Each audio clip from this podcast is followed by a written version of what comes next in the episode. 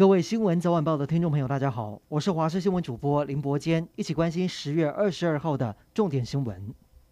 今天指挥中心公布新增两例本土确诊，都是在基隆市，CT 值蛮高的，都是三十三，抗体也是阳性，研判都是旧案。境外移入则是新增六例。另外，针对春节返乡潮，指挥中心坦言，明年一月的防疫旅馆可能不够，会在研议国人返台的检疫措施要怎么调整。还有 AZ 混打 mRNA 疫苗十一月开放，详细办法还要再公布。不过陈时中说，两剂打一样的疫苗安全性还是比较高，但是也尊重大家的选择。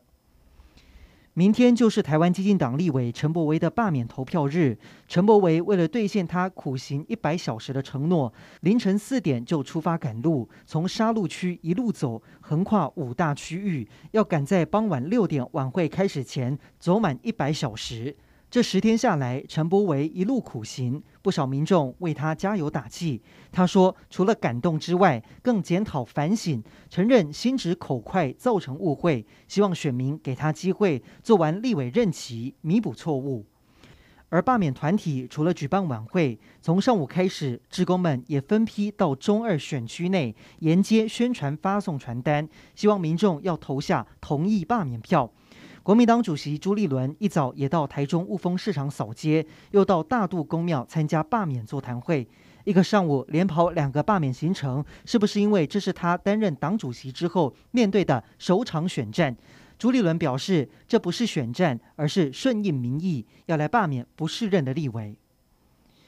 美国总统拜登在当地时间二十一号参加美国有线电视新闻网 CNN 举办的市民大会活动，有民众提问能不能宣誓防卫台湾，拜登明确地表示会，还说美国在这方面是有承诺的。此话一出，让各界揣测，难道美国对台湾政策要改变了吗？白宫随后澄清，美国会继续支持台湾自我防卫，政策没有任何改变。国内专家也强调。保家卫国，台湾还是得靠自己。美国好莱坞演员亚历鲍德温在当地时间二十一号在新墨西哥州拍摄电影期间，疑似用道具枪误伤两名幕后的工作人员，其中一人送医后宣告死亡，另外一人还在医院接受治疗。目前警方正在盘问现场的人士，了解事发经过，电影拍摄也全面暂停。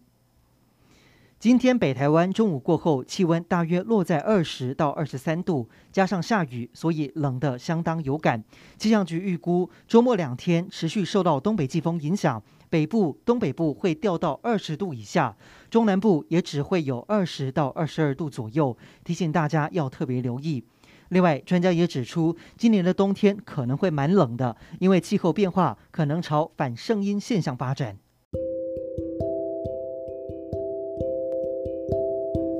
以上就是这一节的新闻内容，感谢您的收听，我们再会。